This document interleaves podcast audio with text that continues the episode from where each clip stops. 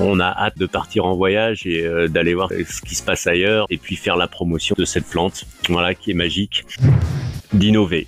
Voilà, c'est Ah ouais, aussi une, une des raisons pour laquelle on a créé cette association. On veut aussi innover.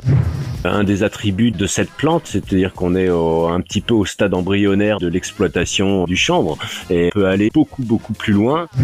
Bien dire euh, fait rire, euh, mais bien faire fait taire.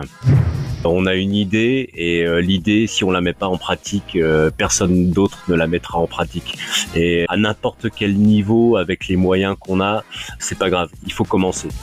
Parlons Cana, le podcast des acteurs du cannabis légal vous donne rendez-vous bientôt avec un nouvel invité.